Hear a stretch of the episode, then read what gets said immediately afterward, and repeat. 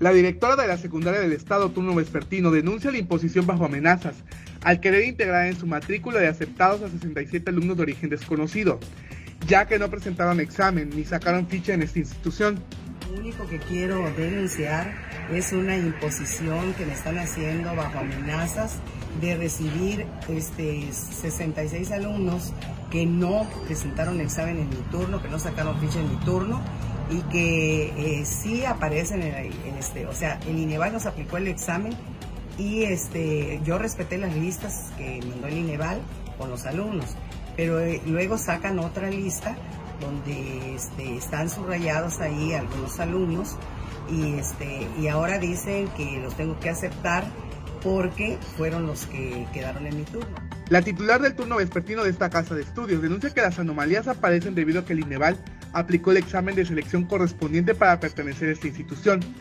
Además afirma que cuando ellos hacían su propio examen, nunca tuvieron problemas. Yo quiero aclarar que todos los años que he estado en la escuela, yo he aplicado mi examen de selección y jamás he tenido ningún problema cuando lo hemos hecho privado.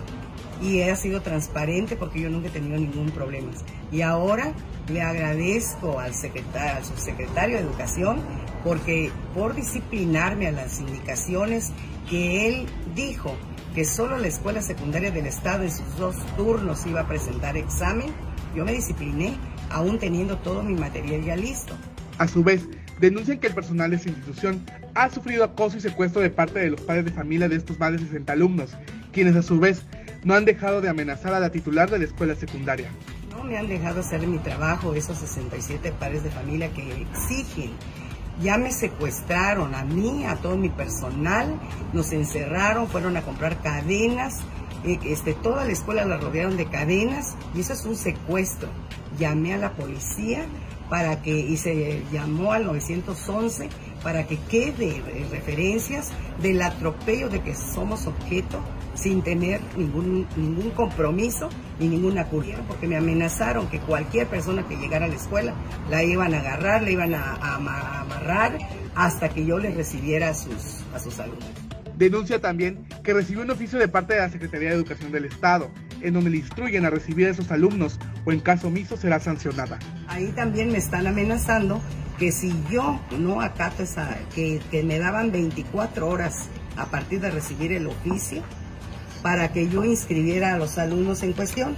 y que de no obedecer, aquí se, se le instruye en un término de 24 horas a partir de recibir la presente, de inscribir a todos y a cada uno de los alumnos y alumnas que se encuentran en los listados aceptados del INEVA. Entonces me dieron este documento y yo le dije que no iba a cumplir le escribí, escríbalo con su puño y letra, me dijo el licenciado que me dio, es el licenciado Ballinas, que es el, licenciado de supuestamente del jurídico del departamento. Él me llegó, me llegó a, decir que esto era, el, era una orden y que yo la tenía que acatar, porque no es la primera vez que me atropellan.